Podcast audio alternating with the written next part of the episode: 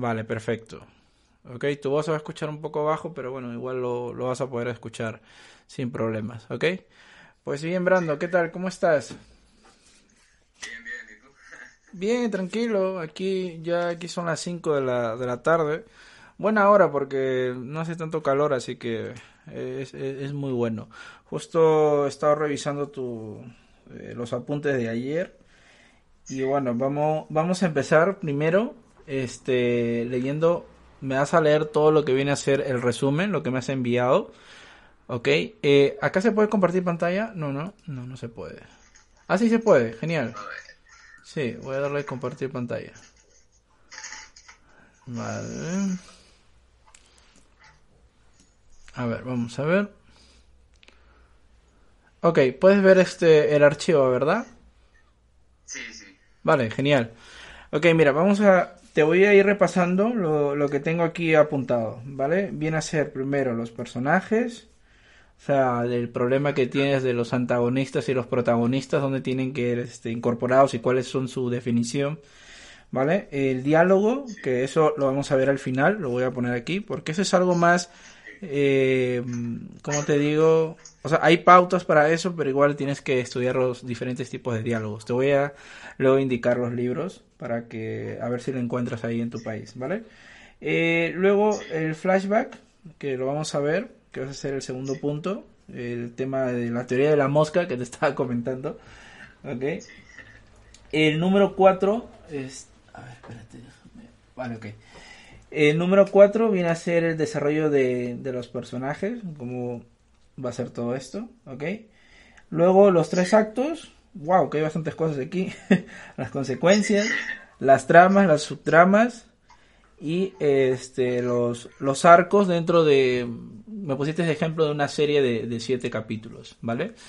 Entonces vamos a hacer, vamos a empezar primero con lo que me has enviado, ¿ok? Tú vas a ir leyendo todo y vamos a ir depurando y te vas a dar cuenta eh, qué cosas deben ir y qué cosas no, ¿vale? En primer lugar, lo que me has enviado, eh, yo ya te lo digo como algo muy profesional y también muy personal, no, nunca lo tienes que enviar de esta forma. Te voy a decir por qué. El error que has cometido aquí eh, es en esta parte. La historia principal transcurre nueve años después. ¿Por qué es un error? Porque la signosis no puedes tú eh, deducir de algo que todavía no se ha contado. Obviamente el archivo que me has enviado tiene el resumen al principio y luego yo ya voy deduciendo que han transcurrido nueve años porque me lo estás diciendo, ¿vale? Entonces la signosis no puede empezar desde ese punto. Eso es en primer lugar, ¿ok? Hasta ahí me vas entendiendo, ¿verdad? Sí, sí. Vale, lo tengo subrayado, avísame si lo ves. ¿Sí? ¿Lo estás viendo? Perfecto. Sí. Vale, perfecto. Entonces, lo que vamos a hacer es ver qué elementos tienen que ir en la signosis y gracias a la signosis recién vamos a poder eh, deducir de qué va eh, la siguiente trama, o sea, de qué va la historia, ¿ok? Entonces, empieza a leerme todo, durante la Segunda Guerra Mundial y todo eso, ¿vale? Ah, bueno, vale. Dime. Durante la Segunda Guerra Mundial, una organización secreta soviética dedicada a la tecnología militar tenía la ambición de experimentar el término de armas biológicas, sobre todo la inoculación en soldados. Pusieron pie en marcha y empezaron a experimentar con prisioneros de guerra y personas sin hogar. Tenían dos objetivos claros. El primero, crear una toxina letal capaz de acabar con la vida de miles de individuos y el segundo era crear una droga que potenciara a sus soldados e inducir mutaciones en ellos alterando su composición genética para convertirlos en máquinas de matar, haciéndoles capaces de soportar el frío, el hambre, el miedo, el dolor y la habilidad de regenerarse por completo. Los primeros intentos debido a la época fueron un fracaso. El primero no lograba causar mayor efecto al de una fiebre y el segundo fue bastante irregular. Pese a cumplir lo que prometía, tenía efectos negativos que afectaban el razonamiento causándoles tendencias psicópatas, extrema euforia y con todo eso no, no eran ya capaces o no eran incapaces de seguir órdenes. Al no concretarse el experimento fue resguardado para posteriores análisis durante un ataque por soldados alemanes a las instalaciones causando un quiebre masivo. Destruyeron la... Sí, eso. Uno de los científicos botó el experimento por una tubería que dirigía a un río durante el ataque. Durante el ataque todo todos los científicos resultaron muertos y el lugar fue desmantelado y destruido por completo.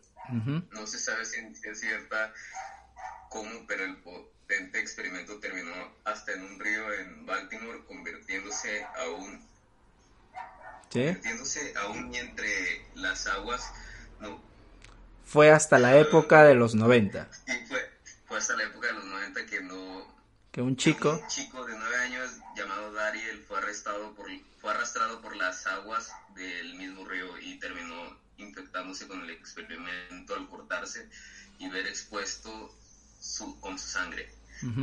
Años después terminará por volverse un potencial asesino de esa Vale, a ver, perfecto. Este, ¿te has dado cuenta que te ha costado leer, ¿eh? Te ha, te ha costado leer. Me, di cuenta que tengo varios ahí faltos de ortografía.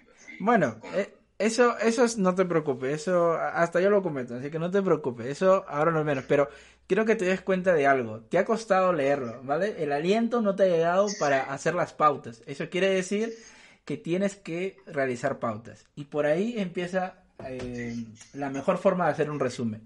Tienes que siempre leerlo y saber en qué momento hacer las pausas para crear otra transición y vas enganchando con la información a seguir, ¿vale? Entonces, ahora vamos a, vamos a terminarlo con la signosis, como esto está grabado, ¿vale? Y así lo tienes, ¿ok? Ahora, continúa con la, la signosis. Está bien que me, hayas puesto el valor narrativo, que está bien, supervivencia, eh, más, igual muerte, está bien, perfecto, ¿vale? A ver, continúa con la signosis. La historia principal transcurre nueve años después de que el chico se convierte en un monstruo asesino por la sustancia. Y luego introduzco el inicio, este, una modelo canadiense y su fotógrafo viajan al río de Baltimore para una sesión de fotos con el fin de promocionar una campaña estratégica de reclutamiento militar. Sí. Todo iba bien hasta que, eh, entre paréntesis, el acontecimiento o incidente subieron a una lancha que los llevó hasta el extremo de un río más desolado, donde moraba un hombre herido que les pedía a, ellos y este, pues aceptaron y a ayudarle. Y luego, entre paréntesis, el inicio del conflicto. De pronto el asesino hace su aparición y, y, remata al hombre herido, dejando a estos estupefactos y horrorizados deciden correr y subirse de nuevo a la lancha para escapar a lo que el asesino responde atacándoles y haciéndoles que pierdan el control de la lancha. Así tendrán que lidiar con el asesino hasta el final del segundo donde la chica es la única que queda viva y logra escapar y llegar hasta el auto para entrar al tercer acto donde las cosas se vuelven a complicar y esta vez parecen ser definitivas pues el asesino consigue detener el auto pues había cortado la manguera de la gasolina eh, hacia que haciendo que ésta quedara parada sin otra opción viable toma el arma y baja del vehículo mientras es acechada por el asesino. Dispuesta a enfrentarlo, empieza a pegar tiros al aire este, y luego camina hasta cruzar un pequeño puente ferroviario en el que finalmente es asesinada. vale, perfecto. Ahora, dime tú, ¿qué es lo que ves mal en todo lo que has leído? Ahora que lo has leído en voz alta y me lo estás diciendo a mí. ¿O qué intuyes que está mal? Pues, en sí, este, los puntos, o sea, las pausas y eso, a leer y eso. Yo te, voy a decir eh, en qué está mal para que lo tengas en cuenta, ¿vale? Hay demasiada información innecesaria. ¿Qué quiero decir con esto? Mira, te voy a, yo tengo aquí unos, unos cómics muy interesantes. Eh, se llama, bueno, son un total de siete cómics, en la cual Planeta invitó a varios este, dibujantes y guionistas a hacer una historia. Pero el propósito de la historia era realizar eh, siete personajes eh, y con una temática diferente. Por ejemplo, el primer cómic es siete yakuza, siete ladrones, siete piratas, siete psicópatas, siete prisioneros, siete guerreras y siete misioneros. O sea, la idea era, pueden coger cualquier temática, pero siempre tiene que haber siete personajes principales. ¿Vale? Ese era el propósito. Entonces, cada uno de ellos tenía una forma diferente de experimentar dentro de los acontecimientos. ¿Y ellos cómo lo vendían? Mira, te voy a leer uno para que te des una idea, ¿vale? Cuando creas un resumen, en el resumen, como dice el nombre, el resumen, tienes que recién contar toda la información que se va a venir, que se va a venir, disculpa. Entonces, esa información va a servir para eh, adjuntarlo con la signosis. Por ejemplo, en Siete Yakuzas dice, el Tokio actual, Kotushi Ishiro, de 95 años, jefe de un clan Yakuza. Ya empezamos con algo muy importante. Situamos eh, al lector el lugar donde va a estar la historia. Ya estás diciendo que el Tokio actual pero no estás diciendo en qué año, no estás diciendo este en qué época, no, solamente estás diciendo el Tokio actual. Eso quiere decir que el lector, cuando vea recién el cómic, se va a dar cuenta en qué año ha transcurrido. ¿Y esto por qué lo ha hecho el guionista? ¿Por qué? Él ha cogido y ha dicho lo siguiente, mira, yo quiero poner a un personaje de 95 años. Eso quiere decir que tiene 95 años y ha vivido un montón. Por lo tanto, la época de Tokio va a tener dos informaciones, el Tokio antiguo y el Tokio principal. Entonces, gracias a esa información del personaje solamente por la edad, ya le estás dando al guionista un montón de posibilidades de contar historias. El personaje puede utilizar un flashback y decir, hace 10 años estuve en la Segunda Guerra Mundial, ¿vale? Y, y ahora tiene 95 años. ¿Qué es lo que le ha pasado a ese hombre luego de los 90 años a seguir? Entonces, toda esa información tiene que quedar en la signosis, pero no hay que contarlo todo, ¿vale? ¿Me vas entendiendo, verdad? Sí. Vale, entonces lo voy a leer otra vez. El Tokio actual. Siempre tienes que empezar en la signosis situando dónde está tu historia, ¿vale? Olvídate de las organizaciones y todo eso. Eso tienes que ya entender lo que es como una subtrama, ¿vale? El Tokio actual, lugar, empiezas con un lugar. Kotoshi Ishiro, de 95 años, ya estás presentando al personaje, jefe de un clan yakuza, ya estás diciendo a qué se dedica, ya tienes tres informaciones, lugar, personaje, edad y ocupación del personaje, ¿vale? Entonces, eh, particularmente temido y respetado, ya tenemos otra información más. Ahora, si dice temido y respetado, eso quiere decir de que él ha tenido que ganarse ese respeto. Entonces ahí solamente con esa información tú ya puedes crear un flashback y decir, oye, un personaje dice, ¿no? ¿Por qué es temido este Kotoshi? Y dice, no, es porque es esto, hace 10 años él mató al capo y, y, ahí te puedes inventar un montón de cosas. Esto lo hablé justo en el video de cómo crear este eh, protagonistas y antagonistas de, con ejemplos de Pablo Escobar, no sé si lo viste, ¿vale? Sí, sí lo vi. Es, es algo parecido. Entonces, Mira, tenemos el lugar, tenemos el personaje, tenemos su edad, tenemos su ocupación y sobre todo tenemos eh, la información adicional que es el respeto. Es un personaje que cunde respeto, ¿vale? Entonces, el Tokio actual, lugar, Kotoshi Shiro, nombre de 95 años, jefe de un clan yakuza particularmente temido y respetado, hasta ahí vamos bien, es víctima de un intento de asesinato. Entonces, aquí pasa algo muy interesante. Que tú estás diciendo que es temido y respetado. Y ahora estás diciendo que alguien ha tratado de asesinarlo. Eso quiere decir que hay un antagonista que tiene el valor, o los huevos como se dice, de enfrentarse al temido Kushiro. Entonces, esa información que tú ya estás diciendo, ya le estás dando al lector eh, el, ¿cómo te digo? El conflicto principal del, del mismo cómic. ¿vale? Es víctima de un intento de asesinato durante una fiesta popular, ¿vale? Tras escapar de la muerte, o sea, el personaje, gracias a un eh, sorprendente, gracias a su sorprendente agilidad, disculpa, es acogido en una casa de un antiguo amigo. Ojo, ya estamos diciendo que hay un amigo, hay otro personaje y ha escapado, o sea que el personaje no está muerto, ¿vale? Entonces, ¿cómo crees que continúa esta signosis? esta signosis tiene que continuar con la acción que va este, cometer el personaje principal. Y aquí justamente lo dice. Dispuesto a todo para cumplir su venganza, recluta a seis hombres a lo que arrastrará a una espantosa danza de muerte y venganza. Entonces, mira, estamos diciendo el lugar, Tokio, el nombre, Ishiro, su edad, 95 años, su ocupación, eh, clan de Yakuza. Eh, Otra cosa más, pues sí, es una persona muy respetada. Pues ya lo tienes. Ese viene a ser tu mundo este, normal. ¿vale? Ese es tu mundo ordinario del personaje. ¿Qué pasa. ¿Qué pasa cuando entramos al segundo acto? Pues muy bien, es cuando se rompe el, el mundo y el personaje tiene que buscar pruebas. Eso también tiene que estar en la signosis. ¿Y qué sucede? Es víctima de un intento de asesinato. ¿Vale? Entonces, es víctima de un intento de asesinato.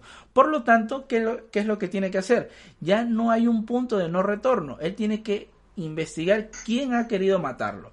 Y luego dice que va a cobrar venganza. ¿Vale? ¿Me vas entendiendo, verdad?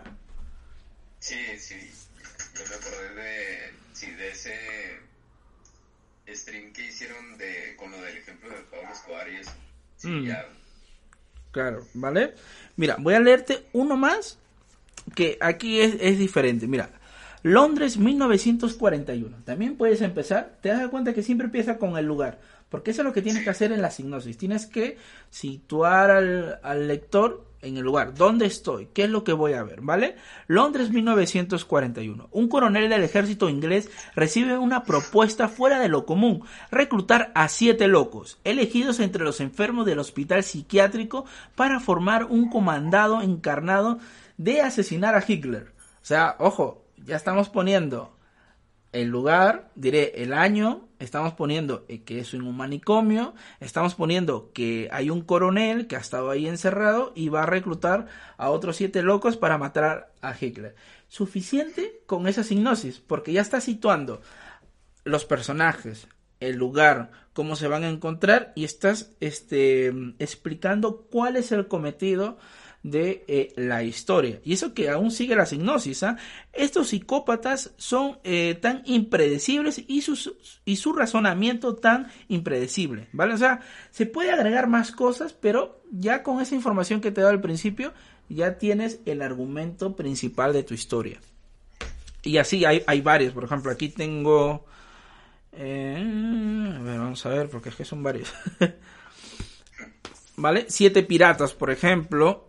El joven Jim Hawkins, héroe de la isla del tesoro. ¿Ves? Empezamos igual. Empezamos con el personaje. mo- Decimos quién es el personaje. Y también decimos el lugar.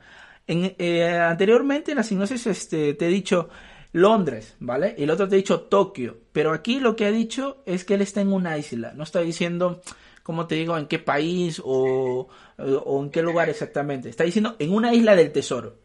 O sea, es, es al azar. Pero ya lo está situando al, al personaje de tu historia, lo está situando en un lugar. Y eso es lo que el lector quiere saber desde el principio. El joven James Hawkins, héroe de la isla de tesoro, es ahora un negociante. Estamos diciendo que antes era otra cosa.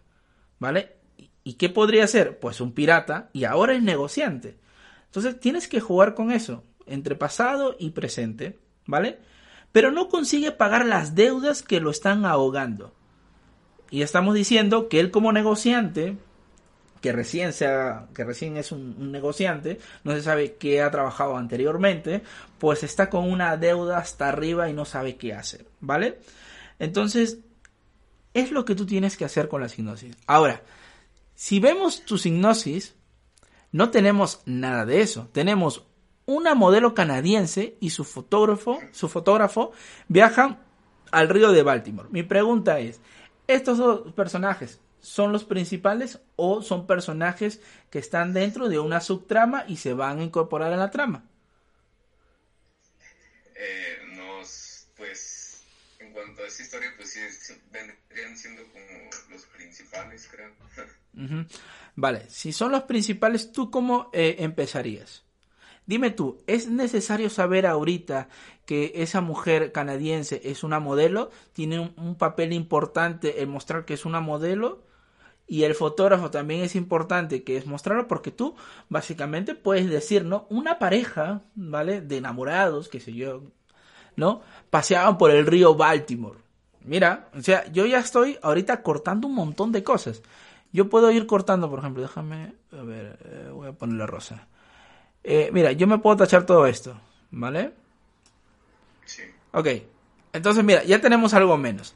Eh, una modelo canadiense y su fotógrafo viajan al río Baltimore, ¿vale? Yo te digo la verdad, el río Baltimore es muy importante en tu historia, ¿vale? Ya tenemos algo. ¿Qué más es importante? Vamos a seguir depurando, para una sesión de fotos con el fin de promocionar una campaña estratégica de reclutamiento militar. Vale, ¿esto es importante, sí o no? Tú que lo llevas en la historia.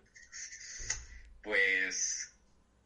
No, la verdad no. No es importante. Vale, perfecto. Entonces tenemos ahorita solamente el río Baltimore. Ok, vamos a seguir leyendo. Todo iba bien hasta que, paréntesis acontecimiento o un incidente, subieron, este, ¿cómo dice? A una lancha. Vale, mira, estás ahorita agregando más líneas y desde el principio tú me dices que no, tiene, que no, no importa que sean fotógrafos y que estuvieran ahí. ¿Vale? Hasta un extremo del río, más desolado, donde Morvan uno viendo, ¿verdad? Pedí ayuda de ellos, aceptaron y bajaron a ayudarle. Vale, ¿esto es, ¿esto es importante lo que estoy señalando? Pues, en cierta parte de cierta manera sí, porque pues es lo que da inicio al, conflicto, ¿no? Vale, vamos a subrayarlo. Perfecto. ¿Qué más crees que tengo que subrayar? Y de ahí vamos a sacar la signosis, ¿vale? Los dos lo vamos a escribir. Pues aparece el asesino. Vale, tú dime, a ver. Eh, así que tendrán que lidiar. Ah, sí, es al hombre herido, ¿vale? Pero como te digo, esto de aquí es una acción. ¿Esto es importante, esta acción? Pues sí, porque es como tal el conflicto al que se enfrenta. Sí, pero recuerda que esta es la signosis. O sea, ¿qué hemos estado viendo con la signosis? Eh, lo que has estado leyendo. Hemos estado viendo que los personajes, primero tenemos que situar el lugar. Tenemos el río Baltimore. Tenemos que situar a los personajes. Pues los situamos, ¿vale? Y luego de eso, ¿qué tenemos que hacer? Tenemos que encontrar un rompimiento de la normalidad de esos dos personajes que se encuentran ahora en el río Baltimore. Pero sin necesidad de decir que ellos viajan, viajan a una lancha, mejor dicho, están en una lancha, ellos viajan, tienen que hacer una sesión fotográfica. Todo eso tienes que ir depurando, porque si eso no te suma a la historia, porque son detalles, pues en una signosis no pueden dar esa información. ¿Vale? Por eso te digo, fíjate, mira, vamos a ir, quiero que lo leas y dime qué cosas van a la historia y con lo que voy a ir subrayando vamos a crear la signosis, ¿vale? Empieza leyendo una, una modelo y tú me dices, esto queda, esto no y vamos viendo, ¿ok? Vale. Eh, una modelo canadiense y su fotógrafo viajan al río Baltimore. Pues eso queda, ¿no? No, lo, lo, que tú me digas, lo que tú me digas yo lo subrayo y con eso vamos a crear nosotros la signosis y te vas a dar cuenta si funciona o no funciona, ¿vale? Tú me dices, ¿subrayo la modelo canadiense y su fotógrafo? Sí. Vale, perfecto, vamos a subrayar esto aquí. Y el río Baltimore, obviamente. Vale, sigamos. eh, para una sesión de fotos con el fin de promocionar una campaña estratégica militar. Vale. Eso no. Eso no. Vale, perfecto. Este, Lo voy a poner en rojo. Todo iba... Vale, sigamos. ¿Sí? Todo iba bien hasta que subieron a una lancha que los llevó hasta el extremo de un río más de su lado. Vale. Eso sí. Vale, ¿por qué eso sí? A ver, explícame. Porque tú fácil... te escucho, dime. Pues porque eso es como el este el cómo les explico es o sea es como es, el punto para encontrar al otro personaje sí. vale yo te digo una cosa no crees que el punto para encontrar al personaje básicamente lo puedes hacer ahí en el mismo río Baltimore. O sea, es como decir que si yo voy a la playa, estoy caminando con mi chica, normal, y de repente veo a una persona que está ahí. Pero yo ya no me estoy trasladando, sino yo estoy caminando y me la encuentro. O sea, tú lo que tienes que hacer es ahorrar palabras. Tienes que ahorrar las situaciones, ¿vale? Pero igual lo voy a subrayar como tú me dices y lo vamos a ir viendo, ¿vale? Todo iba, iba bien hasta que subieron a una lancha que los llevó hasta un extremo del río, ¿vale? Más desolado. Todo esto está bien, ¿verdad? Sí. Vale, lo subrayamos. Perfecto. Sigue. Sí, sigue. Donde morba un hombre herido que les pedía. Un hombre herido que, les pedía ayuda. A ellos aceptaron y bajaron a ayudarle. Vale, hasta ahí vamos bien, sigamos. Este, De pronto, el bueno, asu- eso- Ajá.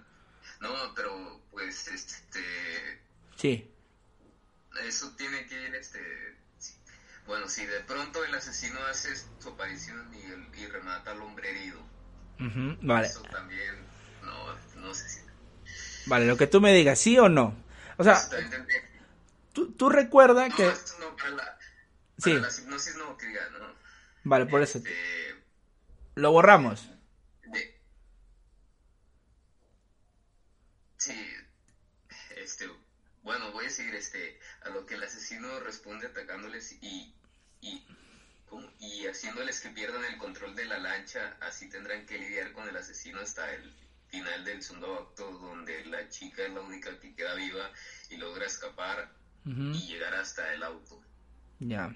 Te das cuenta que hasta ahorita no llegamos a nada.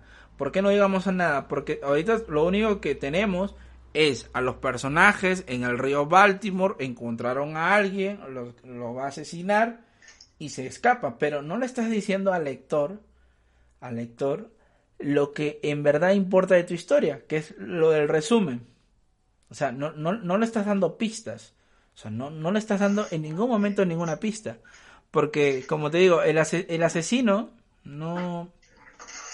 ¿Sabes? O sea, no te va a dar pistas para seguir continuando la historia.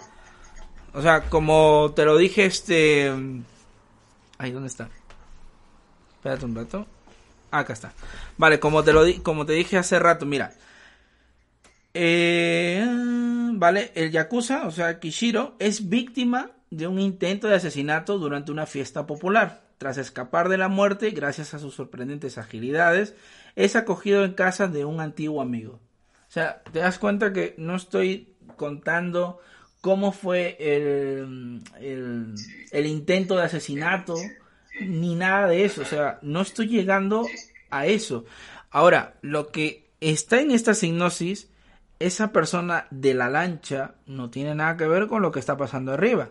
Porque aquí dicen, vuelven a complicar, esta vez parecen ser definidos, pues el asesino consigue detener el auto. Mira, seguimos.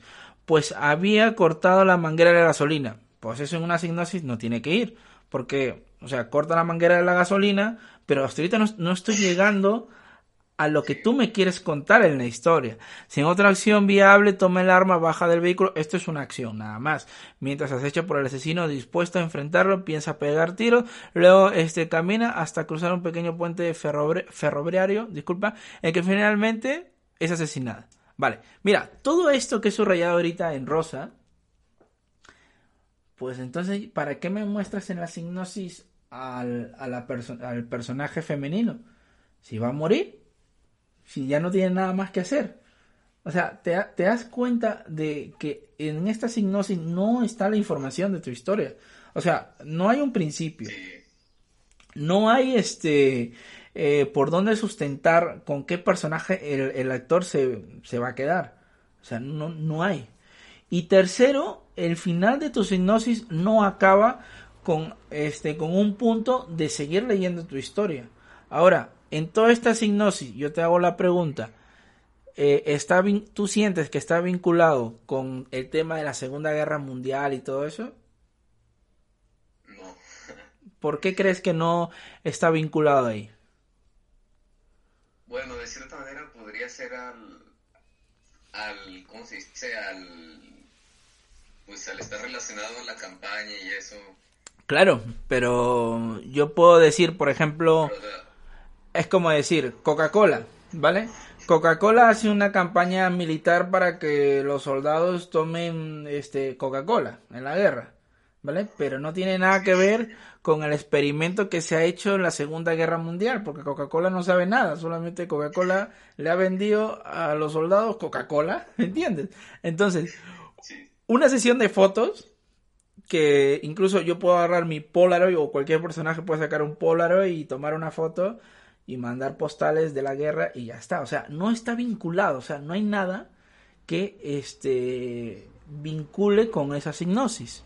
O sea, no, no, no hay, no sé, no sé si me entiendes a lo que te estoy diciendo.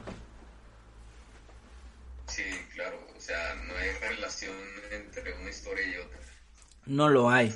Por ejemplo, lo más importante de tu resumen, lo, lo que a mí me gusta es, durante la Segunda Guerra Mundial, ¿vale? Coma, una organización secreta, secreta, este, soviética, una, una organización soviética, que ahí puedes ir agregando, ¿no? Que era secreta y todo eso, dedicaba a la tecnología militar, ¿vale? Hasta ahí vas teniendo información. ¿Por qué tienes información? Porque estás situando tu historia en dónde? En la Segunda Guerra Mundial. ¿Vale? Hay una organización secreta soviética que se dedica a la tecnología militar. Perfecto, hasta ahí vas bien. Mira, todo eso que has hecho está bien. ¿Por qué está bien? Porque estás situando, bueno, hay que agregar unas comas y un punto. Todo está bien ahí porque estás diciendo la Segunda Guerra, ya estás diciendo que hay una organización secreta y se está dedicando a la tecnología militar. Perfecto. Hasta ahí vamos bien, ¿vale?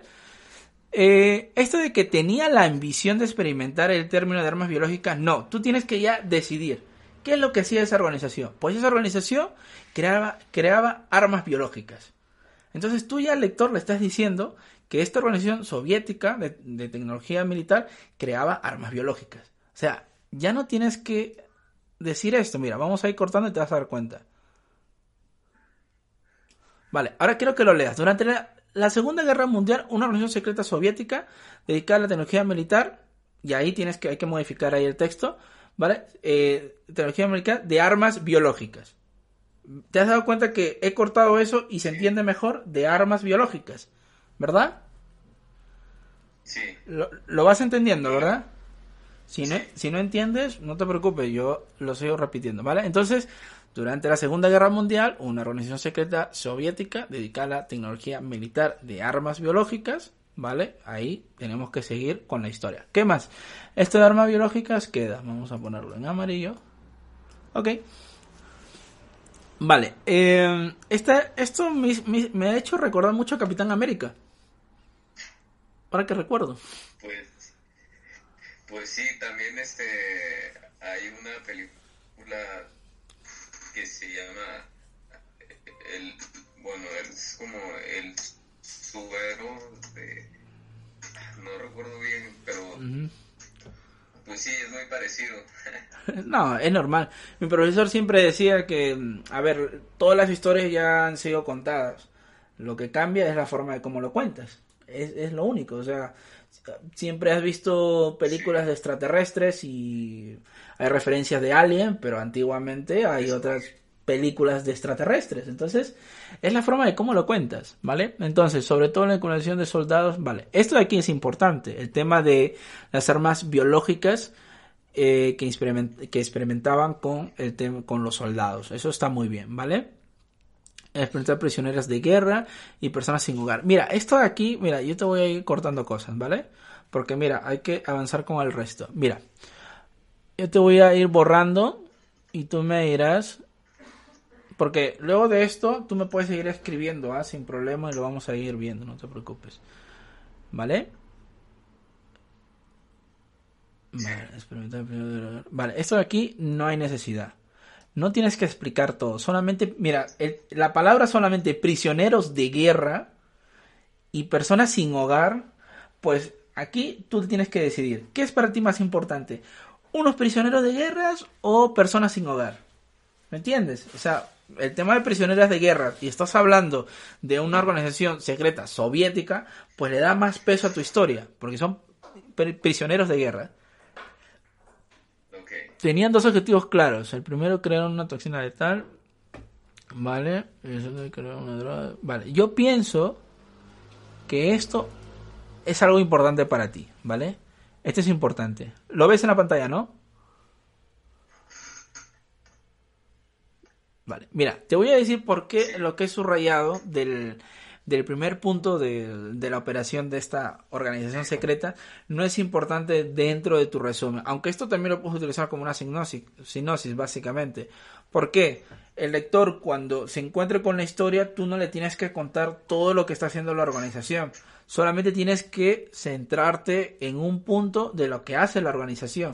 Lo más importante. Entonces, ese punto va a ser que tiene que estar conectado con el personaje principal, como te he comentado con el Yakuza. habla de Tokio, de una persona de 95 años, es este, respetada y que un día de esto eh, lo querían matar. Entonces todos esos puntos al final crean una sola historia y esa historia va a hacer que el lector diga, ah, mira, voy a seguir leyendo la historia. Entonces, no tienes que contarlo todo, no hay necesidad, no tienes que contarlo todo. ¿Vale? Esto sí es importante para ti. Crear una droga que potenciara a los soldados. ¿Vale? es genético y máquinas de matar. Esto es interesante porque estás diciendo que los transformas a los soldados este, de guerra, los prisioneros de guerra, de guerra, disculpa, los transformas en máquinas de matar. Pues ahí, eso es un buen punto, ¿vale? Sí. A ver, haciéndoles capaces de soportar el frío, el hambre, el miedo, el dolor y la habilidad de regenerarse por completo. Esto puede, esto puede ser opcional. Te voy a decir por qué puede ser opcional. Recuerda que lo que estamos haciendo es crear la signosis. Es importante que tengas la signosis porque aquí de esa forma vas a poder crear tú al personaje principal. ¿En qué momento aparece el personaje principal? Más adelante. Y, no, y eso está mal. Tiene que aparecer desde el principio. ¿Vale? Los primeros intentos debido a la época fueron fracasos. Mira, esto de aquí no lograba causar mayor efecto. El de una fiebre, el segundo fue bastante irregular, pese a cumplir. Psicópatas, todo esto, no concretar el experimento, ¿vale? Esto no, instalación, un quiebre masivo, vale. Esto de aquí es interesante. Vale, todo lo que esté subrayado en rojo, te voy a decir por qué no es importante. Esta información, tú imagínate, tú, le estás, tú estás poniendo esto en el resumen de tu, diré en la signosis de tu historia, ¿vale? Y como resumen. Ya el lector ya sabe qué va a pasar, pero tú imagínate que explicas todo lo que te he puesto en rojo con un personaje. Por ejemplo, digamos, ¿no? Hay un detective que empieza a investigar el tema de los sucesos de estos soldados y eh, se encuentra con un doctor, ¿vale? El doctor, imagínate, ¿vale? El doctor que creaba estas toxinas. Entonces se encuentra, viaja a Rusia, está ahí, todo tranquilo, y le dice que sí, que el experimento era por tal motivo y hacía que los soldados no tengan hambre, no tengan frío y todo eso. Entonces, ese personaje tiene algo muy importante que contar a la historia. No lo tengas, no lo pongas en la signosis, o sea, no lo pongas. No lo pongas porque le estás quitando eh, cosas interesantes a tu historia. Que sea un personaje, en este caso, alguien que esté metido en la, organización secreta eh, soviética, que lo cuente, ¿vale? Ahora, lo interesante para tu resumen es esta parte de aquí. Uno de los científicos votó el experimento, ¿vale? Este, por una tubería que dirigía a un río. Ojo, eso está bien. Eso está muy bien, ¿vale? Entonces, durante el ataque todos los científicos resultaron muertos y el lugar fue desmantelado y destruido por completo. No se sabe si es cierta cómo, pero el punto de este experimento eh, terminó hasta un río en Baltimore. Conservado más, esto está bien, en la época de los 90, que un chico llamado Dariel fue, eh, ¿cómo? Arrastrado, vale, por lado del mismo río. Vale, esto de aquí, mira, ¿dónde está? Un ratito. Aquí está. Vale. Intervenir entonces corresponde al cortarse y el ver el estado expuesto de sangraña. Vale. Ahora, escúchame. Yo lo voy a leer y tú me dirás cómo vamos a arreglarlo. ¿Vale? Escucha. Durante la Segunda Guerra Mundial, una organización secreta soviética dedicada a la eh, dedicaba, disculpa, a la tecnología militar de armas biológicas. ¿Vale? Eh, de armas biológicos. Era, eh, vale, era crear, creaban, hay que, hay que cambiar aquí el texto, creaban una droga, ¿vale? Que potenciaba a sus soldados, ¿vale? E inducir mutaciones en ellos alterando su composición genética para convertirlos en máquinas de matar. Mira, me has entendido, ¿verdad? Sí. ¿Vale? Mira, lo voy, lo voy a escribir en texto para... Mira, durante la Segunda Guerra Mundial, una, coma, una organización secreta dedicaba, dedicada, ah, es que a la tecnología, vale, un ratito, militar de armas biológicas, punto. Vale. Eh, lógicas que alteraban. Vale, que alteraban el, el estado de sus soldados de guerra, convirtiéndolo en máquinas de matar. Mira, yo te voy a leer como yo lo diría, ¿vale? Dice, durante la Segunda Guerra Mundial, una organización eh, secreta, a ver, si quieres podemos poner soviética, no te preocupes, ¿vale? Secreta, dedicada a la tecnología militar de armas biológicas eh, que alteraban que alteraban el estado de sus soldados de guerra, convirtiéndolos en máquinas de matar. ¿Te has dado cuenta cómo lo, lo he dicho? Sí. ¿Vale? O sea, he dicho, durante, he, comentado el lugar, he comentado la acción y he comentado quiénes son los afectados y qué va a pasar con esos afectados. Ahora, convirtiéndolos en máquinas de guerra. ¿Ok? Entonces, uno de los científicos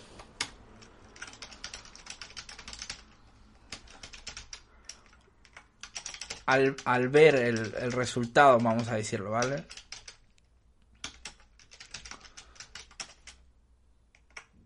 Vale, uno de los científicos este votó el experimento por una tubería, ¿vale? Que dirigía dirigía a un río. Años después, un niño Vamos a poner aquí. Sí, porque es un niño, ¿no? Un chico de 9 años, sí un niño llamado Dariel uh, fue expuesto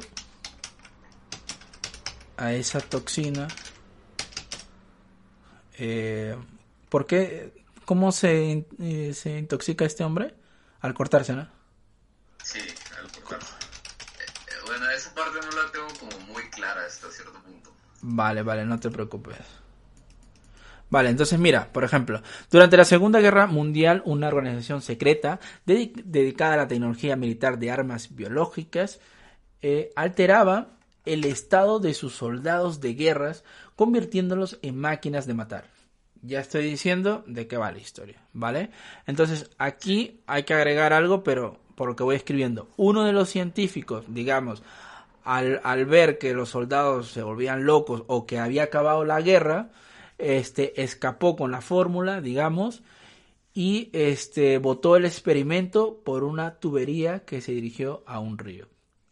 Hasta ahí ya estamos diciendo que ese científico trabajaba en la organización, alteraba el estado del cuerpo de los soldados y también estamos diciendo que eh, al acabar la guerra, digamos que fue acorralado por la policía o, o qué sabe yo, él eh, decidió botar la toxina o decir que se le cayó la toxina, se le perdió, ¿ok?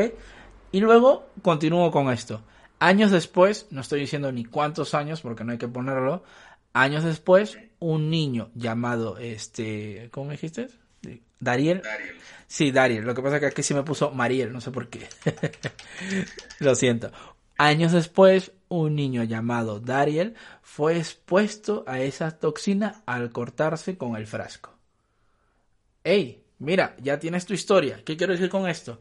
Le estás diciendo al principio que durante la Segunda Guerra Mundial una organización secreta se dedicaba a crear toxinas para alterar el, ¿cómo se llama? el cuerpo de los soldados de guerra, transformándolos en máquinas de matar.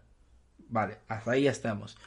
El, científico creador de esta fórmula eh, escapó al sentirse, este, no sé, eh, expuesto a ser asesinado y se le pierde la fórmula en un río. Vale, punto. Años después, un niño llamado Dariel fue expuesto a esa toxina al cortarse con el frasco. Dime tú, ¿qué quiere decir solamente lo último que he dicho? Fue expuesto a esa toxina al cortarse con el frasco. Quiero decir que ese niño se va a transformar en una máquina de matar. ¿Verdad? Claro, sí. ¿Me entiendes? Entonces tú ya le estás diciendo al, al, lector, le estás diciendo, hostia, que el niño se va a transformar en una máquina de matar, pero ¿a qué se refiere con máquina de matar? No me ha dicho si, o sea, qué poderes tiene. Pero tú sí lo has descrito en el resumen. Pero eso no lo tienes que describir. ¿Me entiendes?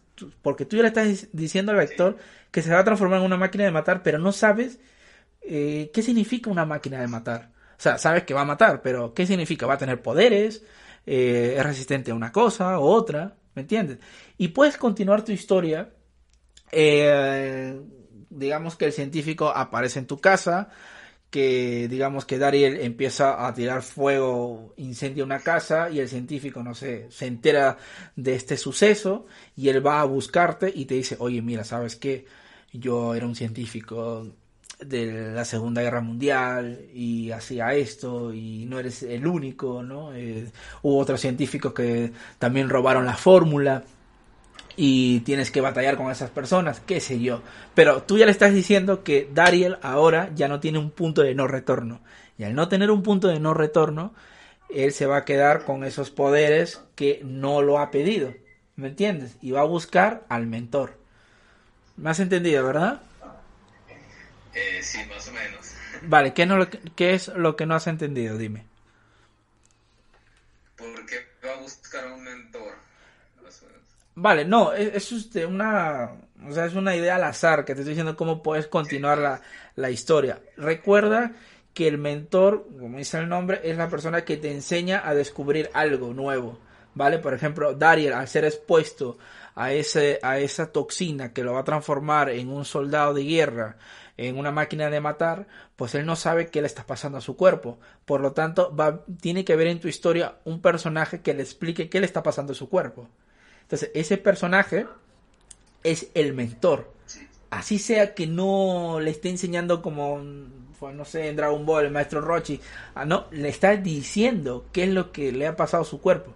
Y si esa persona te da respuesta a lo que Dariel necesita, eso quiere decir que esa persona está involucrada en lo que ha pasado en la Segunda Guerra Mundial. ¿Me entiendes ahora? Sí, ya entiendo. ¿Vale? ¿Tienes alguna duda con esto? Este, no, nada más me, este... Sí.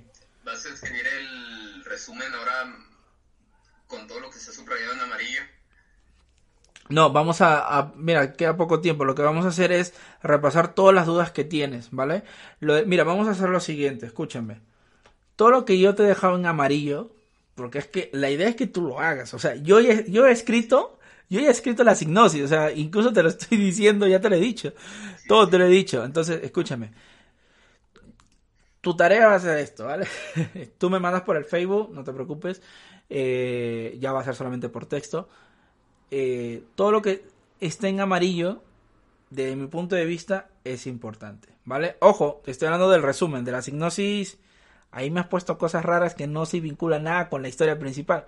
Es que no se... ¿Te has dado cuenta que no se vincula nada ni el fotógrafo, ni la modelo, ni la persona que quiere asesinarlo? O sea, no, no está. Ahora, ¿quién sabe? La persona que quiere asesinarlo es Dariel. No lo, no lo sabemos. ¿Me entiendes? Puede ser.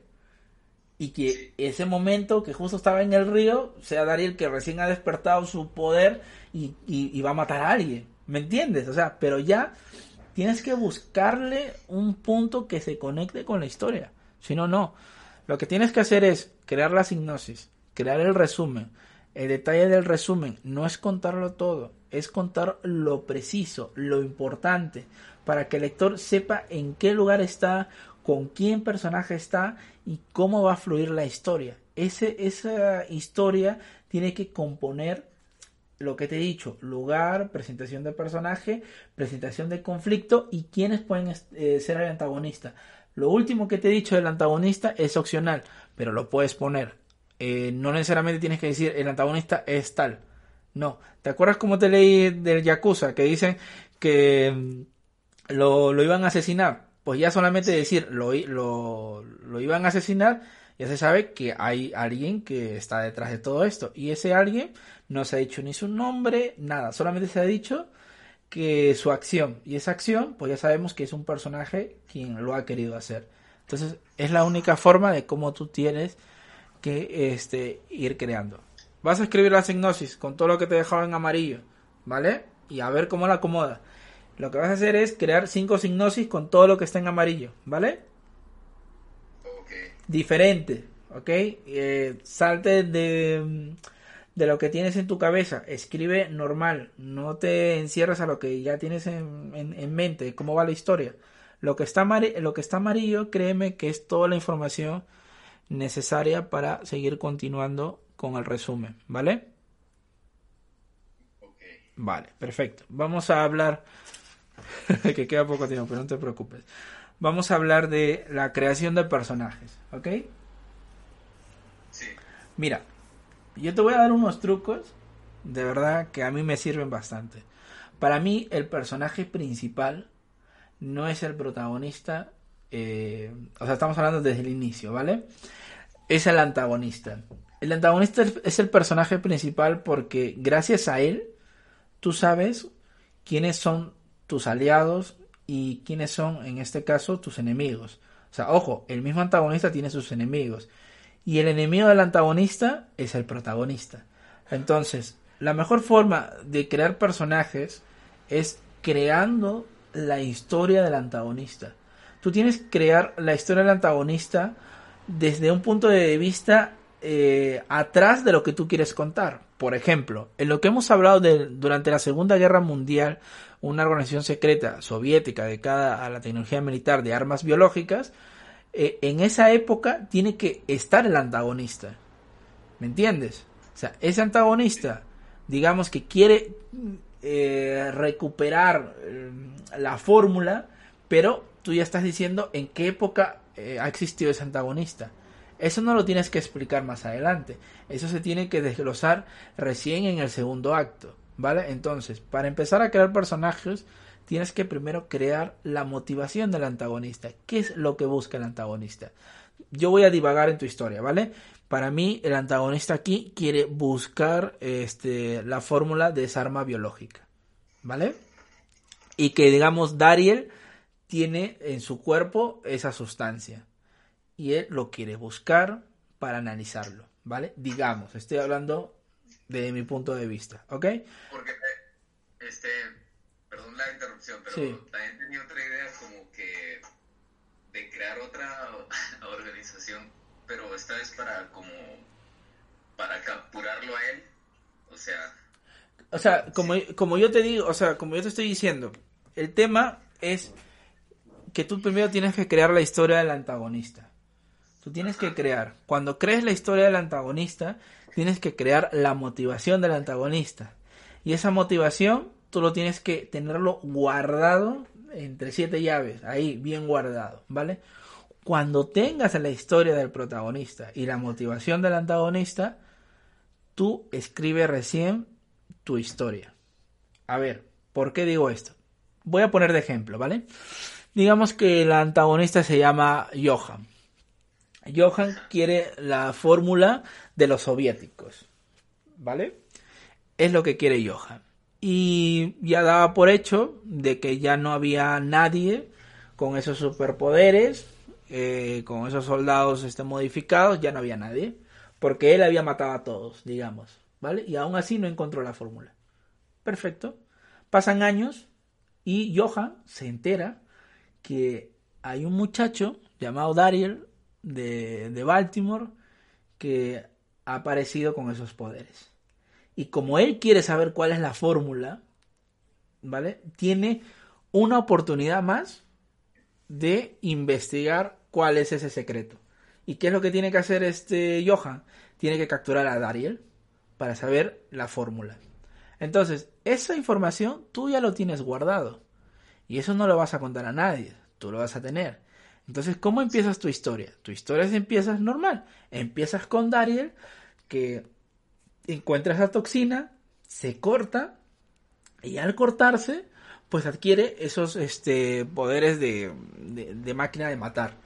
¿Ok? Entonces, él, en el segundo capítulo, digamos, él está asustado porque ha matado a una modelo canadiense y a su fotógrafo que está en el río Baltimore y no sabe qué hacer. Y de repente estoy divagando, ¿vale? En la historia.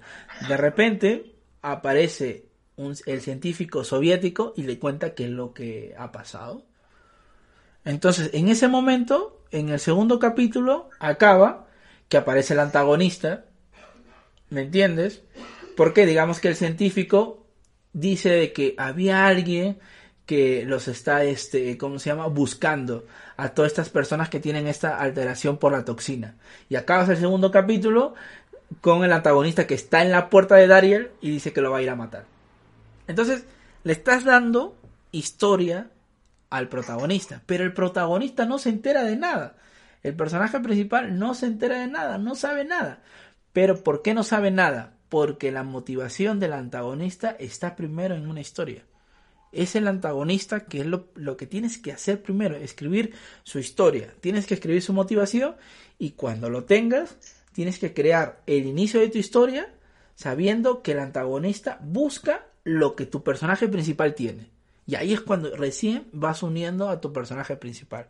En esta anotación que hemos hablado ayer, tú me dices, ¿cómo diferenciar entre el protagonista y el antagonista? Pues eso, crearle la motivación al antagonista y el protagonista tiene que tener ese objeto deseado que el antagonista desea, mejor dicho, que, que quiere tener, ¿me entiendes? Vale, sí. ¿Me has entendido ahí, verdad? Sí, sí. Vale, perfecto. Ya tenemos un punto resuelto. Ahora, vamos a hablar de los flashbacks. ¿En qué momento es bueno hacer flashback? Por ejemplo, una vez vi un este un anime llamado Sekirei, creo que era así, es un anime de género echi. Eh, y este comenzaba con un flashback. El flashback era que eran dos mujeres que usaban espadas. Ah, disculpa, la, sí. disculpa la interrupción, pero pues también hay este algo que se llama raconto. No es lo mismo porque en un encontré en un foro este sí dice el tiempo narrativo del flashback sí. y el raconto. O sea, ahí dice que no, es lo mismo. ¿A qué te refieres, no? ¿Hay diferencia en eso o no? ¿A qué te refieres? Porque no he escuchado ese término. Mayormente hay un libro. Este. Sí, te escucho.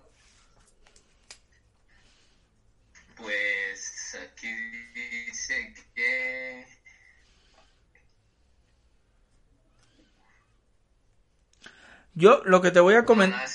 Dice la transición empleada para... Sí. Ajá. Sí, te escucho, te escucho. Bueno, sí, la transición empleada para hacerlo es repentina y rápida, lo que posibilita distinguirle el reconto. No sé, por ejemplo... Ah, es que en qué parte. Vale, mira, yo te voy a... No, bueno, olvídalo así. No, igual me, me, me, interesa porque no he escuchado ese término, me lo mandas y yo también lo leo y luego también te mando un audio o lo que sea. Pero yo te voy comentando eh, cómo se utiliza un flashback, ¿vale? A ver, en primer lugar, eh, el flashback lo puedes utilizar en cualquier momento, pero siempre tiene que ser, siempre hay una regla específica. Tiene que ser un momento de transición de los personajes mediante una información.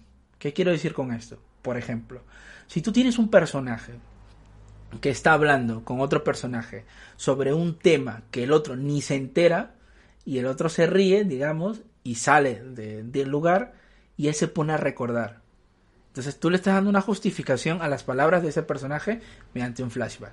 Eso quiere decir que cualquier situación que tú hagas tiene que tener una justificación de transición. O sea, tú puedes poner el flashback, como te estaba comentando, en la serie Sekirei, que al principio empieza con unas este, mujeres que tienen una espada, que están en una base militar y empiezan a matar a toda la gente y nadie se entera de nada, cierra corte, funden, fund, fundido a negro y empieza la historia de un personaje X que luego se encuentra con esa mujer samurai que había matado eh, en ese lugar. Entonces, ¿qué quieres decir con esto? Que ese flashback ha situado a dos personajes con su acción y, empieza la historia con el protagonista que se encuentra con, con un, uno de esos personajes que están en el flashback. Y el personaje no se entera de nada. O sea, el flashback es para mostrar al lector qué es lo que tú quieres contar mediante lo que piensa el personaje. O sea, es un recuerdo. Y ese recuerdo tú lo puedes usar, obviamente sin abusar, siempre y cuando exista una transición de información. Si yo estoy hablando, por ejemplo, eh, lo que hablamos ayer del demonio, del Jeepers Grippers y todo eso, ¿Vale? Eh, hay una escena de una mujer vidente, ¿te acuerdas? Que empieza a narrar la historia del demonio, ¿te acuerdas? Sí. Vale, perfecto. fácilmente eso puede ser un flashback. ¿Vale? Pero tú no ves en imágenes cómo aparece el demonio, no, pero tú imagínate que ella está asustada, ve las alas y empieza a estar respirando muy fuertemente y dice, ah, esto yo lo he visto hace tiempo. Y empieza a recordar que lo vio, que se llevó a su hermana, que sé yo, y es el demonio. Ella sale de esa transición del flashback, se encuentra con los personajes y le dice, ¿sabes qué muchacho? Te va a llevar sí o sí el demonio. ¿Por qué? Porque yo lo sé, te va a llevar. Entonces, ese flashback es una transición. Es una transición interna del personaje que se refleja en la información que le vas a dar tú al lector. ¿Para qué? Para que esa información se conecte con la trama que estás contando. Ok. ¿Me entiendes? Ah, ya encontré, sí, este, encontré lo que dice el reconto. Este, es también un quiebre volviendo al pasado, pero de una forma menos repentina, más pausada en lo que se refiere a la velocidad, a la velocidad del relato. Vale. No lo había escuchado. Mándamelo el link por Skype terminando esto y, lo tengo, ¿vale? Para eso. Gracias, de todos modos. Pero te has dado cuenta cómo se utiliza el flashback. O sea, el flashback es una transición de información. O sea, tú tienes que tener al personaje y que tenga una situación y que, gracias, durante esa situación tiene que recordar algo importante para la trama. ¿Vale? Eh, eh, también es como, a ver, justo me estabas hablando de Spider-Man. ¿Te acuerdas cómo Osborn descubrió a Spider-Man por el tema de la sangre que caía, ¿te acuerdas? Cuando él se quedó en el techo. ¿Te acuerdas? ¿Vale? Y él lo recuerda, ¿sí o no? O sea, él, él recuerda, dice, oye, yo te corté y ahora estás sangrando. Ese es un flashback. O sea, aunque no te lo muestren con imágenes, pero estás haciendo recordar. O sea, dice, uy, esto te ha pasado a ti. Tú eres Spider-Man, ¿me entiendes? ¿Vale? Vale. Vale. Ahora, Ahora te hablo de la teoría de la mosca, eso lo voy a dejar al último, es muy, es muy interesante. Mira, eh, luego tengo el punto de desarrollo de personajes. A ver, el desarrollo de personajes, como te he dicho al principio, todo va eh, de la mano del antagonista. Ahora, cuando ya empiezas tu relato, para crear un personaje que sea creíble, tiene que ser un personaje que se acople a los acontecimientos del personaje principal. ¿Cómo es esto? Por ejemplo, Dariel no sabe eh, qué le ha pasado en su cuerpo. Tiene poderes sobrenaturales, ¿vale? Vamos a decirlo así. Entonces aparece un personaje externo y le dice, oye muchacho, tengo que hablar contigo. No, no, no, yo sé qué te está pasando, ¿no? Mira, esto es una sustancia de que yo hice hace tiempo en la Segunda Guerra Mundial. Mira, has creado un personaje bajo la necesidad del personaje principal, del protagonista. Entonces, esa necesidad va a hacer que aparezca una persona a acoplar información dentro de la trama. Y es la mejor forma de, desarrollar un personaje. Es la mejor forma. ¿Por qué crees que en el demonio eh, pusieron a la vidente? Por una sencilla razón, que no se entendía absolutamente nada del monstruo, solamente que mataba, mataba, mataba, pero no se sabía cómo se tenía que acabar con el monstruo. O sea, no se sabía. Entonces encuentran a la vidente y la vidente le da la explicación. Tiene un flashback y eso hace que ese personaje sea creíble, porque se ha creado bajo la información del personaje principal. Yo necesito esto. Tú siempre tienes que hacerte esta pregunta. Yo necesito esto. ¿Quién me lo puede aclarar? Pues muy fácil. Entra un personaje más en tu historia y él te lo va a aclarar. ¿Me entiendes? Sí, ¿Vale? esa es la mejor forma de desarrollar personajes. Ahora, también te digo algo. Cada personaje se puede trabajar bajo los arquetipos. ¿Vale? En las historias siempre tiene que existir un arquetipo que eh, defina tu historia, la esencia de tu historia. Eso lo tengo que hablar en uno de los capítulos del curso porque es muy importante. Y te voy a mandar un, un link para que tengas mis apuntes de la universidad. Te lo voy a enviar para que leas los arquetipos. ¿Vale? Para que lo tengas, pero por favor, léelo. Es un poco denso, pero léelo, ¿vale? Eh, ¿Por qué es importante esto? Porque gracias al arquetipo tú puedes este, encerrar toda tu historia con una sola esencia. ¿Qué quiero decir? Eh, el viaje... ¿Cómo? Un arquetipo puede ser este, la venganza. o, sea más como para el viaje del héroe. Exacto, exacto, exacto, sí, eso, eso mismo. Vale, Fausto es un arquetipo, la isla del tesoro. Hay un libro muy interesante que se llama La semilla inmortal, que habla sobre los distintos arquetipos que existen. Es muy importante.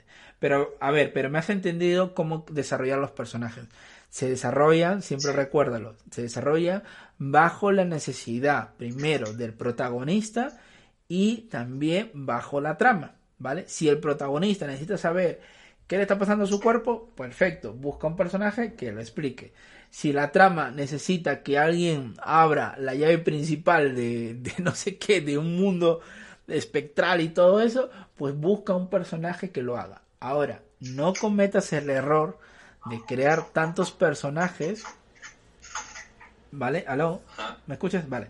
no, no cometas el error de crear, tan, de crear tantos personajes sin ninguna motivación. No creas que los personajes son como objetos. Bueno, sí, pero que no sea eso simplemente.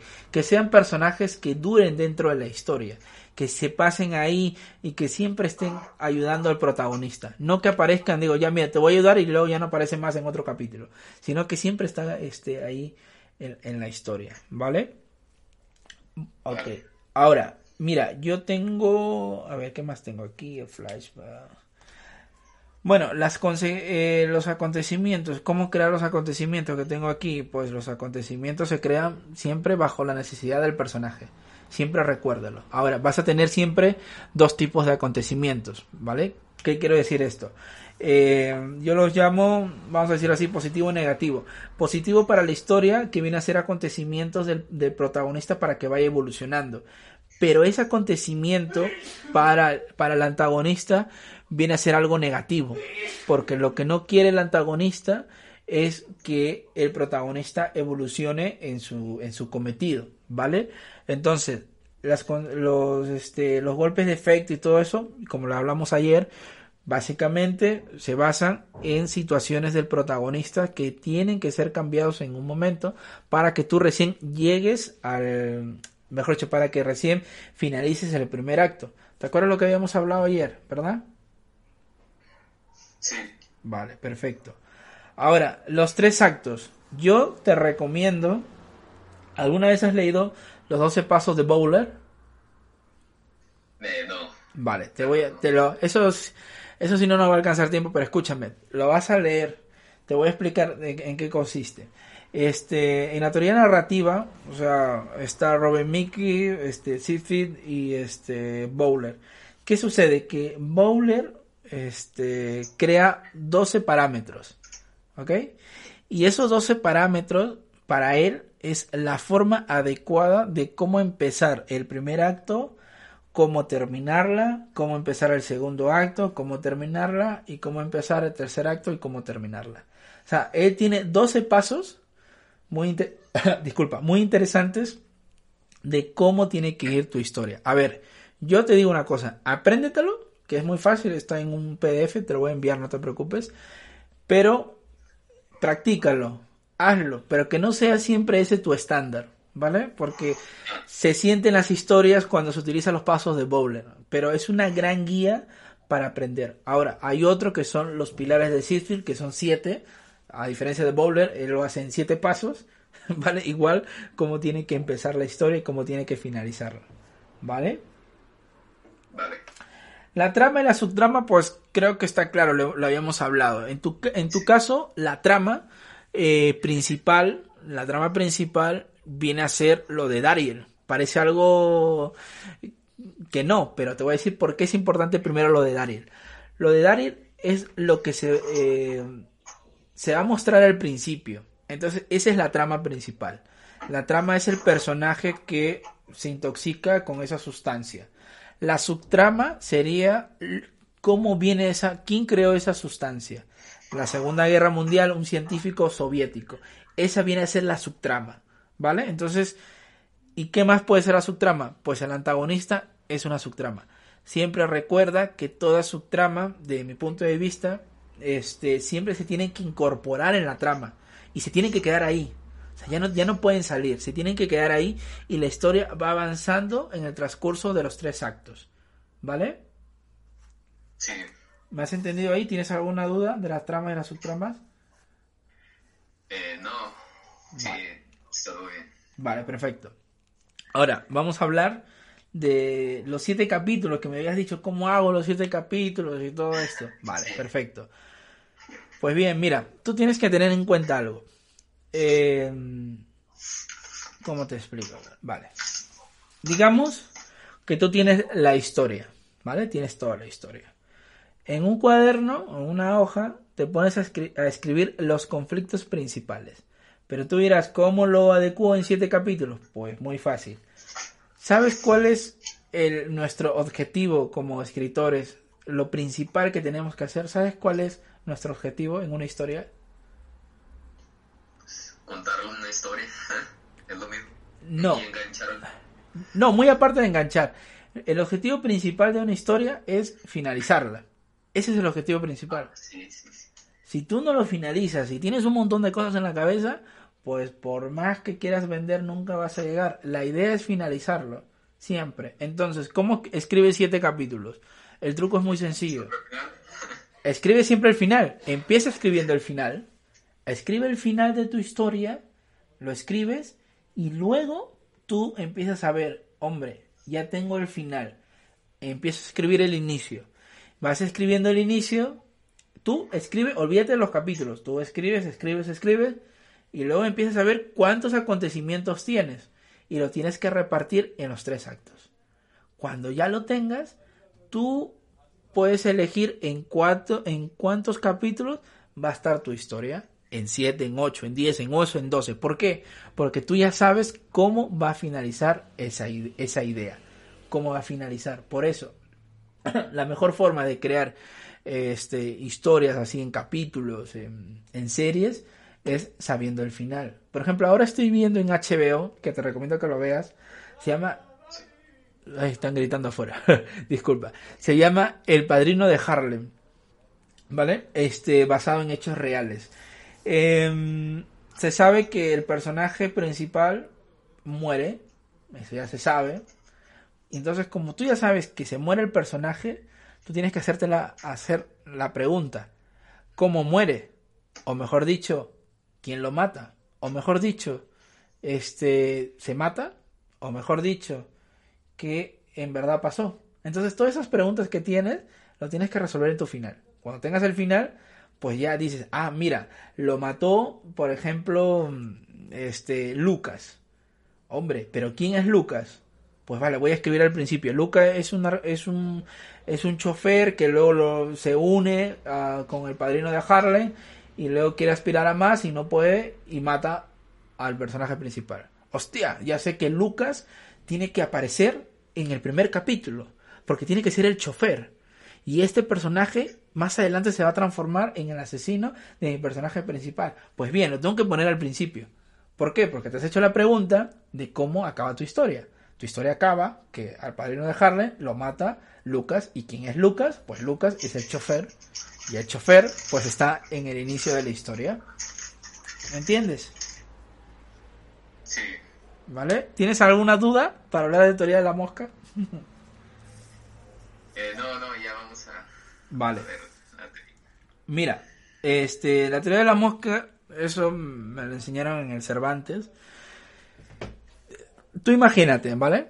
Te dicen, ¿cómo puedes tú, eh, en cuatro viñetas, ¿ah? ojo, en cuatro viñetas, en cuatro viñetas, ¿cómo puedes tú contar una historia de una persona que está aburrida todo el día?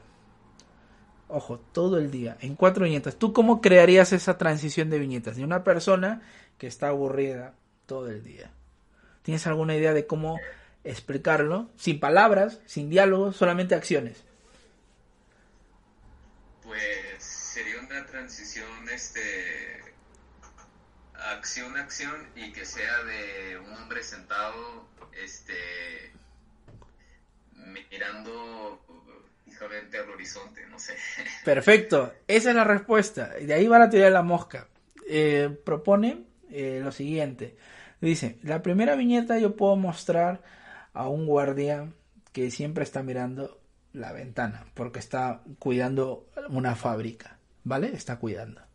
En la segunda este, viñeta puedo mostrar al mismo guardián con otro tipo de traje o con otro tipo de gorro que está mirando hacia el horizonte, como tú dices, a la ventana. En la tercera viñeta voy a mostrar, este, ¿qué puedo mostrar para decir que este es el día a día? Voy a mostrar eh, que está cambiado de otra posición. Antes lo miraba de un lado, ahora está en el otro lado. Ha cambiado su silla. ¿Vale? No es el mismo día. Y el último día, pues en la ventana, que él siempre mira al horizonte, aparece una mosca pegada. ¿Qué quiere decir con esto? Que quiere decir que todos los días es lo mismo, pero en el cuarto día apareció una mosca. ¿Vale? Y esa mosca no es que te va a crear una historia ni nada por el estilo, sino que aquí es cuando rompes, parece una tontería, la normalidad del personaje. Durante todos los días siempre mira al horizonte y de la nada aparece una mosca. Y aquí ya estás diciendo al lector que ese personaje está aburrido el resto de su vida. Estás contando una historia que es un guardián. Estás contando la, la, historia de que todos los días tiene que hacer ese trabajo. Estás contando la historia que es su día a día. Pues ya has contado una historia en cuatro viñetas. Eso es lo que tú tienes que hacer siempre con las historias. Tienes que sintetizar contar lo que en verdad al lector le importa. ¿Y qué es lo que le importa? Pues en tu caso, que Dariel se encuentre con esa toxina. Pero ¿quién creó esa toxina? Un, este, un, un científico soviético. ¿Por qué lo creó? Porque quería crear soldados, eh, cambiarles el orden genético y convertirlos en máquinas de matar.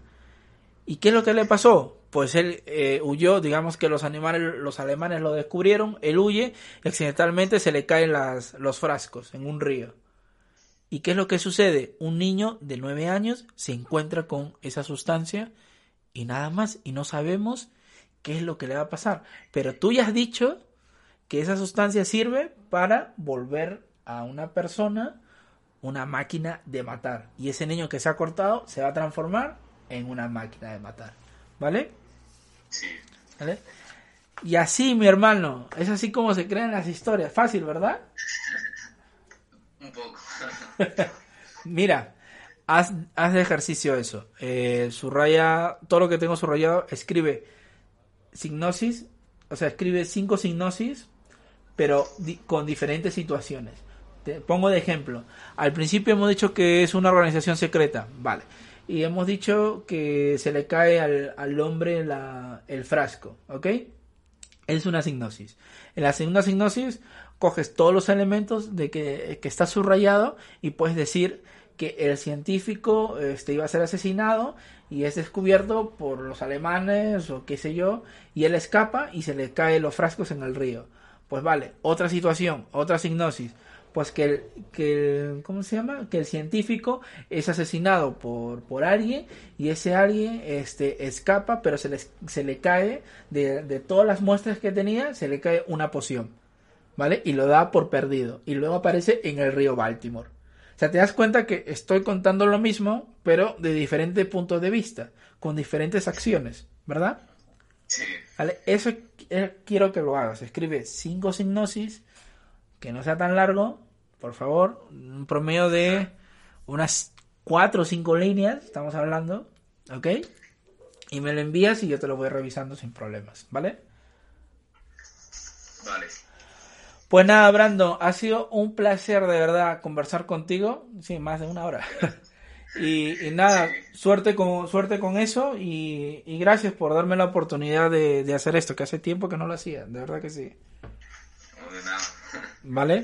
Y ahí ya si quieres me recomiendas con, con tus compañeros para ir revisando. Pero no pierdas el contacto. Quiero revisarte esa signosis, por favor, y ahí te voy ayudando también con lo que falta, ¿vale? Este, lo que estaba, el archivo, este, lo que está subrayado, ¿me lo vas a enviar? Nada más para... Sí, sí, sí, para sí. lo- Sí, sí, sí, te lo envío ahorita. Ahora te lo envío. Por Skype te lo envío, ¿vale? Ahora te lo envío. ¿Dónde está? No sé por qué tengo aquí el, el top de Junjito. Vale, ok. Ah, te lo he enviado, lo tienes, ¿ok? Te voy a enviar también el audio que tengo aquí, que es una hora con 20 minutos, así que ahí lo vas a escuchar sin problemas, ¿vale? Eh, la signosis, cinco tipos de signosis, ¿vale? Y cuando lo tengas, Luego te voy a dejar otro ejercicio. Así que esto todavía no acaba. ¿Vale? Ok. Cuídate, Brando. Muchas gracias y un placer. Vale, chao. Hasta luego, cuídate.